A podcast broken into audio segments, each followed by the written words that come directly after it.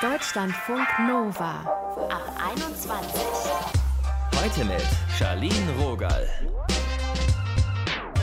Hallöchen, herzlich willkommen. Sie bringen uns zum Lachen, sie bringen uns zum Schmunzeln oder auch einfach zum hart abfeiern. Memes sind für einige Internet Gold. Eine Steilvorlage liefern PolitikerInnen. Wir lachen einfach gerne über Fettnäpfchen, ihre Peinlichkeiten oder auch wenn es gar nicht mal so lustig ist. Warum wir uns so gerne über PolitikerInnen lustig machen und wo die Grenze zwischen Gag und Bashing liegt, darüber quatschen wir heute in Ab 21. Ihr hört einen Wahlkampfstrategen, der unter anderem mal ein Kampagnenteam von Barack Obama geleitet hat. Zuerst jetzt zu Max Bierhals. Er ist Comedy-Autor, hat für das Neo-Magazin Royal gearbeitet und ist heute Creative Producer bei der Caroline Kebekus Show. Aber auch auf seinen privaten Kanälen, da müssen PolitikerInnen für so einige Gags und Memes herhalten. Darüber haben wir gequatscht. Hi Max. Hallo, ne? Bei Laschet lacht zu dem Hashtag, da habe ich eigentlich nichts bei dir auf Twitter gefunden. Warum hast du da nicht mitgemacht? Ja, es gibt so Momente, da merkt man, wenn man einen halben Tag zu spät ist, dann haben es alle schon gemacht. Mhm. Und dann ist man nur einer von vielen. Und manchmal habe ich das Gefühl, dann jetzt brauche ich nicht auch noch den hundertsten Witz zu machen. Und da habe ich tatsächlich einfach mal einen Tag lang Twitter ausgehabt und dann gemerkt, oh, da habe ich wohl einen Fehler gemacht. Und dann habe ich es einfach gelassen. Da waren aber auch sehr viele gute dabei. Fällt es dir in so Momenten dann schwer, dich zu entscheiden? Hast du dann so ein bisschen Schweiß und denkst, oh, Kacke, mache ich jetzt mit oder lasse ich es noch? Oder bist du da sehr gechillt und weißt schon genau, worauf du setzt und worauf dann nicht? Nee, ich bin da super entspannt. Wenn ich da Bock drauf habe, dann mache ich das einfach. Und wenn mir eine gute Idee kommt, dann würde ich die auch immer, immer twittern. Also das wäre äh, für mich gar keine Frage, da einfach jetzt äh, was rauszuhauen. Aber äh, da war irgendwie das Gefühl so, ach, irgendwie brauche ich das jetzt gerade gar nicht. Du hast ja so ein paar Genialitäten, sag ich mal, in petto. Armin Laschet und Friedrich Merz sind bei dir Pinky und Brain. Olaf Scholz ist Carpador, also dieses äh, nutzloseste aller Pokémons. Memes und Gags jetzt im Radio nachzuerzählen, ist, ist ein bisschen herausfordernd. Aber hast du einen Favoriten? Also ich musste sehr laut lachen selber und was schon unangenehm ist, es gab mal ein, ähm, ein Bild von Olaf Scholz, da hat er einfach eine sehr große Faust ähm, und ich habe diese Faust nochmal digital einfach zehnmal größer gemacht. Und äh, das sah irgendwie am Ende so lustig aus. Und dann habe ich auch nochmal, glaube ich, sein Gesicht als Faust, ich weiß nicht mehr genau. Ist jetzt auch so ein typisches Radiobeispiel. ja, okay, wir können, wir können uns das vorstellen, ja. Aber das fand ich sehr lustig. Äh, wer würdest du denn sagen, hat für dich besonders hohes Meme- oder Gag-Potenzial von den PolitikerInnen? Also da geben sie es eigentlich alle so ein bisschen die Klinke in die Hand, habe ich das Gefühl. Mhm. Denn wenn man immer, wenn man denkt, jetzt ist Friedrich Merz gerade wieder dran, kommt Söder und umarmt einen Baum oder so. Also es ist schon immer, ähm, ich weiß nicht, es gibt sehr viel. Und ich, ich, weiß manchmal sogar nicht, ob die Leute das nicht forcieren auch. Mittlerweile bin ich fast vorsichtig, teilweise Leute zu bewitzen, weil ich irgendwie denke, der will das jetzt aber auch. So ah. Philipp Amthor habe ich das Gefühl, der freut, der feiert sich schon ganz schön ab, wenn er irgendwo rumgereicht wird als, mhm. als Witze-Meme. Deswegen da bin ich fast vorsichtiger geworden. Und in der Entwicklung, sage ich mal, kommen dir dann so Gedanken spontan oder suchst du dann je nach Anlass danach, was du machst? Eigentlich kommt das immer alles spontan. Meist geht man einfach durch die Timeline oder durch äh, Nachrichtenseiten und sieht einfach ein Bild oder irgendwie irgendwas anderes und denkt dann, Moment mal, aber das sieht ja genauso aus wie das. Oder wäre es nicht witzig, wenn man dazu das schreibt? Hm. Ich bin auch so jemand, ich mache mir dann eigentlich nie länger Gedanken als eine Minute. Was? Wie, das klingt jetzt so, als wäre Ja, das klingt, so ja, ja wollte ich gerade sagen. Nö, ich finde, das klingt so ein schon ein bisschen so. badass, so, weißt du, so nach dem Motto, es kommt oder es kommt nicht. Ich hätte gedacht, dass man schon so ein bisschen tüftet und von allen Seiten nochmal überlegt, aber du hast einfach deinen inneren Kompass wahrscheinlich. Ja, so ein bisschen innerer Kompass, aber auch, es gibt natürlich auch die Chance, Sachen schnell wieder zu löschen, wenn man Mist gebaut hat. Und ich bin einfach so ein absoluter Impulsmensch, was das angeht und denke dann auch immer, ach komm, das wird schon okay sein. Bei Twitter ist ja auch ein bisschen leider Schnelligkeit wichtig teilweise. Mhm. Deswegen freue ich mich da immer, wenn ich schnell was raushaue und dann es auch irgendwie funktioniert.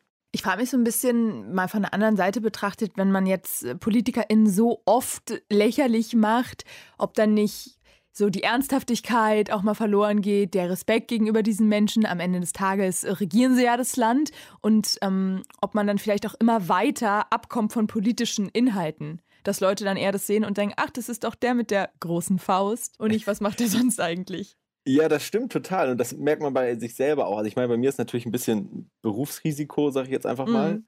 Aber ich habe zum Beispiel ganz oft den Moment, wo ich so denke, auch Leute, ist doch eigentlich gemein, weil die Person macht doch eigentlich gerade gar nichts. Also ich glaube, dass ich würde auch nicht gern mit PolitikerInnen gerade tauschen, hm. weil für mich können die eigentlich machen, was sie wollen. Es wird immer bewitzt. Also Heiko Maas kleidet sich ja, ich sag jetzt mal, stylisch, nenne ich es einfach mal. Okay. Und vielleicht für einen Politiker ungewohnt stylisch. Und da wird er so oft drüber, äh, wird so, werden so viele Witze drüber gemacht, dass ich aber denke, ja, was sollen die denn machen? Also was sollen die anziehen, damit ihr nicht über die Witze macht? Also selbst jemand wie Habeck, der ja eigentlich beliebt ist und irgendwie noch sogar auch als cool gilt, der tappt ja auch jetzt täglich in irgendeine Falle mit irgendwelchen Bildern, wo man sagt, oh Gott, wie inszeniert ist das denn? Mhm. Oder äh, wie sieht das denn aus? Und ich glaube, es ist einfach unmöglich für PolitikerInnen, da irgendwas, äh, ja, irgendwas zu schaffen, dass man nicht irgendwie belächelt wird, äh, im, im Internet auf jeden Fall. Kannst du sagen, wo du die Grenze ziehst zwischen einem guten Gag und unter der Gürtellinie? Auch da muss man, glaube ich, so einen inneren Kompass haben. Also eine Grenze ist ganz schwer, weil ich grundsätzlich der Meinung bin, dass man eigentlich über alles Gags machen sollte, aber mittlerweile in der heutigen Zeit hat sich das ein bisschen verändert und ich finde, dass Witze auch ganz oft einfach ein Spiegelbild der Zeit sind. Also jetzt gerade habe ich das Gefühl, es gibt sehr viele Themen, über die man keine Witze machen sollte und äh, es gibt Leute, die sie machen und dann Hm. denke ich immer, ach komm, das muss doch jetzt nicht sein ich weiß nicht, Beispiele wären jetzt für mich manchmal gewesen, äh, wenn jetzt Dieter Nuhr über Greta herzieht, finde ich das okay auf eine Art, weil man einfach alles bewitzen muss. Aber ich denke, es ist eigentlich die Zeit, wo man eigentlich diese Intention von ihr einfach komplett unterstützen müsste, weil damit eigentlich jeder versteht, was passiert. Und das ist irgendwie so der Moment, wo ich denke, da muss man jetzt eigentlich keine Witze drüber machen. Und da gibt es noch ganz viele Beispiele natürlich. Du bist ja, soweit ich das jetzt hier mal beurteilen kann, beim Durchklicken äh, auch nicht auf diesen äh, Baerbock hat in ihrem Buch abgeschrieben äh, Joke so aufgesprungen. Nee, irgendwie nicht. Ich fand die Diskussion halt so ein bisschen albern, Hm. beziehungsweise fand es dann schon sehr gewollt und ähm, finde es aber natürlich grundsätzlich wichtig, dass in, in alle Richtungen da geguckt wird und auch nicht nur auf, auf Laschet geschossen wird dann, sondern soll schon auch fair bleiben. Aber ich finde, manchmal ist es gerade das irgendwie gerade nicht und es schießen sich ja schon einige Medien oder einige Leute dann schon sehr auf sie ein und äh, ich finde, das wird gerade so ein bisschen, ich will nicht sagen, dass es schon eine Schlammschlacht ist, aber es ist irgendwie ein bisschen komisch. Es gibt ja auch dieses Phänomen, dass dann PolitikerInnen oder Parteien versuchen, selbst lustig zu sein und dann so mit Memes oder Ironie zu kontern. Hast du da mal was erlebt, wo du dachtest, ja, das kannst du mal annehmen? Das ist, das, das ist mal was? Boah, ehrlich gesagt, ganz selten. Ich finde, also es ist wirklich super schwer, weil ich finde, dass es ganz oft in die Hose geht. Leider, es gibt ja jetzt, glaube ich, sogar diese CDU-Memes-Seite und die schießt komplett immer in die falsche Richtung. Aber das ist auch so mit Ansage irgendwie und das funktioniert nicht so gut. Es gibt aber auch lustige Politiker. Teilweise geht das schon, finde ich. Wer hatte aus deiner Sicht Humor? Kevin Kühnert ist für mich äh, vorne. Warum? weil der bei Twitter tatsächlich sehr schlagfertig äh, ist und äh, auch, auch von sich aus sehr lustig. Und äh, für mich da tatsächlich jemand, wo ich auch mal, sogar glaube ich mal den Retweet-Button benutzt habe, weil ich dachte, das ist wirklich witzig gerade. Ganz viele haben das leider nicht, aber ich finde, Politiker müssen nicht witzig sein. Das ist äh, gar nicht deren Beruf und ähm, am Ende des Tages ist mir auch viel lieber, wenn jemand absolut unlustig ist, aber dafür für das Land etwas Gutes macht, sag ich mal. Mhm. Ist dir das schon mal passiert, dass eine Politikerin äh, auf einen Gag von dir reagiert hat? Das passiert ab und an mal, ja, aber nicht jetzt, ich sage jetzt mal nicht die Top 5 oder so. Ein Laschet oder so hat noch nicht reagiert. Ich kann mich erinnern, dass irgendwann mal, also dass Norbert Röttgen öfter mal kommentiert hat bei, bei Tweets über ihn. Mhm. Und dann kippt das, finde ich, immer, wenn die Person das auch geil findet. Also, Oh. weil man, ich weiß nicht warum, aber das hat dann immer so ein- sowas von Abkumpeln. Und dann bin ich auch ganz froh, wenn ich einen Philipp Amthor-Tweet mache und der nicht darunter schreibt, hey, voll cool, dass du das ist ja richtig lustig oder so. Dann bin ich immer eigentlich ganz froh, wenn das keiner von denen liest. Vielen Dank, Max, an dieser Stelle für deine Insights. Danke gleichfalls. Deutschlandfunk Nova. Markus Söders Insta-Account. Der ist für viele ein endloses Archiv an Meme-Vorlagen und auch Armin Laschet, der scheint bei jedem Auftritt so ein bisschen unfreiwillig Gags für Social Media zu generieren und für Comedy-Shows zu liefern. Wie PolitikerInnen solche Fehltritte und Lächerlichkeiten vermeiden, das ist der Job von Julius van der Laar. Er ist Kampagnen- und Strategieberater. In den USA hat Julius Politik- und Kommunikationswissenschaften studiert und dort im Wahlkampf ein Kampagnenteam von Barack Obama geleitet. Heute berät er in Deutschland PolitikerInnen große Unternehmen und NGOs. Wir haben mit ihm gesprochen. Hi Julius. Charlene, großartig da zu sein. Hast du denn einen der Politiker in Meme-Accounts abonniert? Zum Beispiel, natürlich nur zu Forschungszwecken, den über Markus Söder. Äh, selbstverständlich, da sind eine Reihe von Meme-Accounts hochgepoppt, gerade in diesem Wahlkampf und waren auch relativ früh dran, da schon wirklich aktiv mitzumachen. Und ich würde sagen, zwei Drittel sind einfach nur irgendwo in der Timeline, sind am Untergehen, aber es sind immer wieder ein paar dabei, die wirklich durchstoßen und die wirklich einen politischen Moment auf den Punkt bringen und das vor allem eben noch mit extrem Humor verbinden. Warum funktioniert das so gut? Also warum machen wir uns so gerne über PolitikerInnen lustig? Ich glaube, dass Humor, Memes, all das, was wir dort sehen, einfach in einem gigantischen Kontrast steht zu dem, was wir normalerweise in der Politik sehen. Nämlich relativ trögen Wahlkampfreden, diesem Rumgeschwurbel. Und dann kommt plötzlich ein Meme und bringt im Endeffekt den kompletten Kontext, das, was alle da draußen sehen, runter auf einen Punkt. Wo ziehst du da die Grenze zwischen einem guten Gag und was, was eher in Richtung Bashing dann geht? Du willst natürlich als Partei, und es gibt ja parteinahe Accounts auf Insta, auf Facebook, die natürlich versuchen, ein bestimmtes Bild über den politischen Gegner, politische Gegnerin eben auch zu suggestieren und auch zu überzeichnen. Mhm. Wir haben das ganz explizit gesehen mit Annalena Baerbock und den Memes, die eben auch über ihre Plagiatsaffäre oder natürlich auch äh, die Parteispenden bzw. die Sonderzahlungen auch gemacht wurden. Insofern, da wird natürlich aktiv versucht, mit Humor den politischen Gegner zu diffamieren und natürlich auch ein bestimmtes Licht zu rücken. Das, was hängen bleibt, ist natürlich genau der politische Angriff, die Attacke, die im Endeffekt auch mit rüberbringt, was der politische Gegner auch auslösen möchte. Inwiefern findest du das problematisch? Na, erstmal, wie gesagt, ist es total effektives äh, Campaigning, äh, muss man ganz klar sagen. Und gleichzeitig ist es natürlich insofern problematisch, als das immer auch überspitzt wird, überzeichnet wird, ein bisschen mehr noch mit rein interpretiert wird, sich auch teilweise einfach auch von Faktenlagen verabschiedet wird, einfach um den Witz vielleicht noch ein bisschen härter mhm. zu machen, die Viralität noch ein bisschen weiter anzuspornen und somit natürlich auch eine Lagerbildung und eine Polarisierung noch zu forcieren. Was rätst du denn dann PolitikerInnen, wie sie auf Humor und Satire über sich reagieren sollten?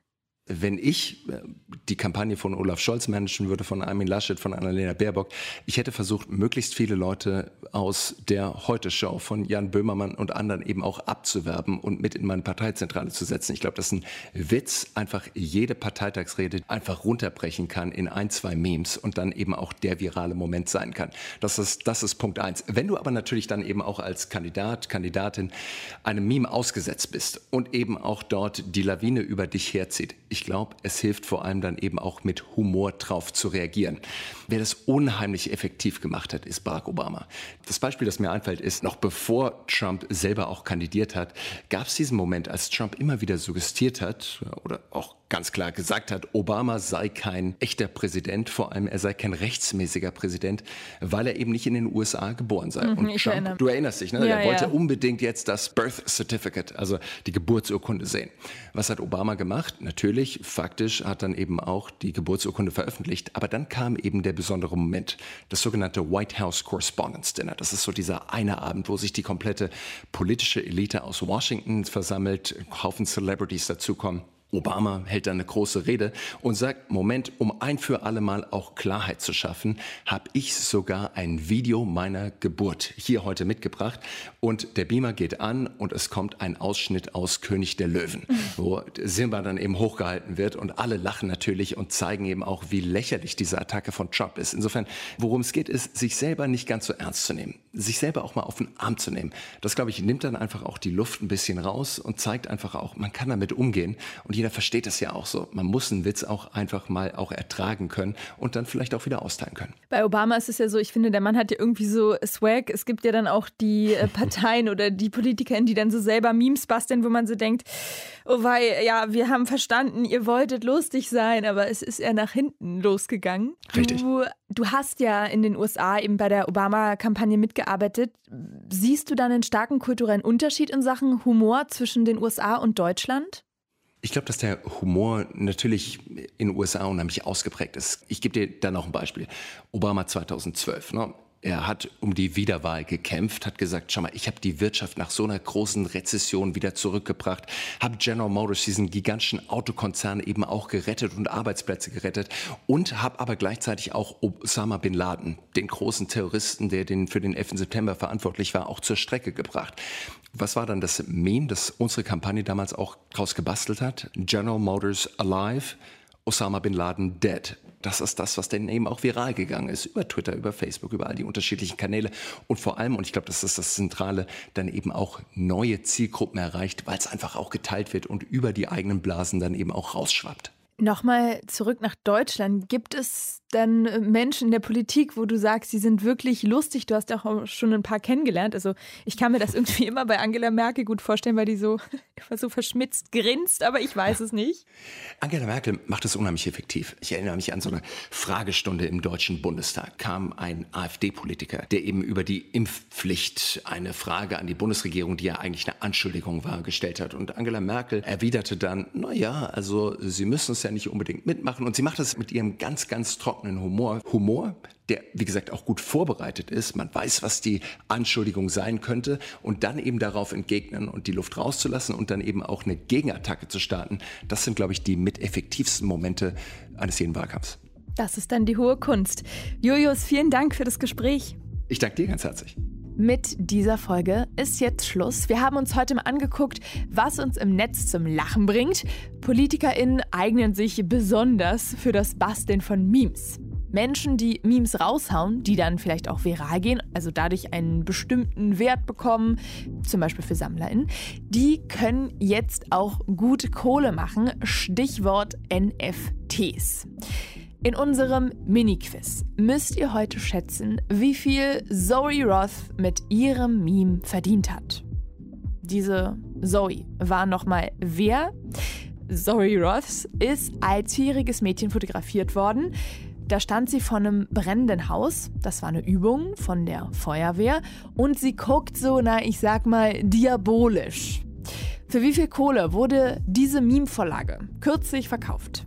A für eine halbe Million Euro, B für 200.000 Euro oder C zum Schnäppchenpreis von 50.000 Euro als Paketdeal. A, B oder C.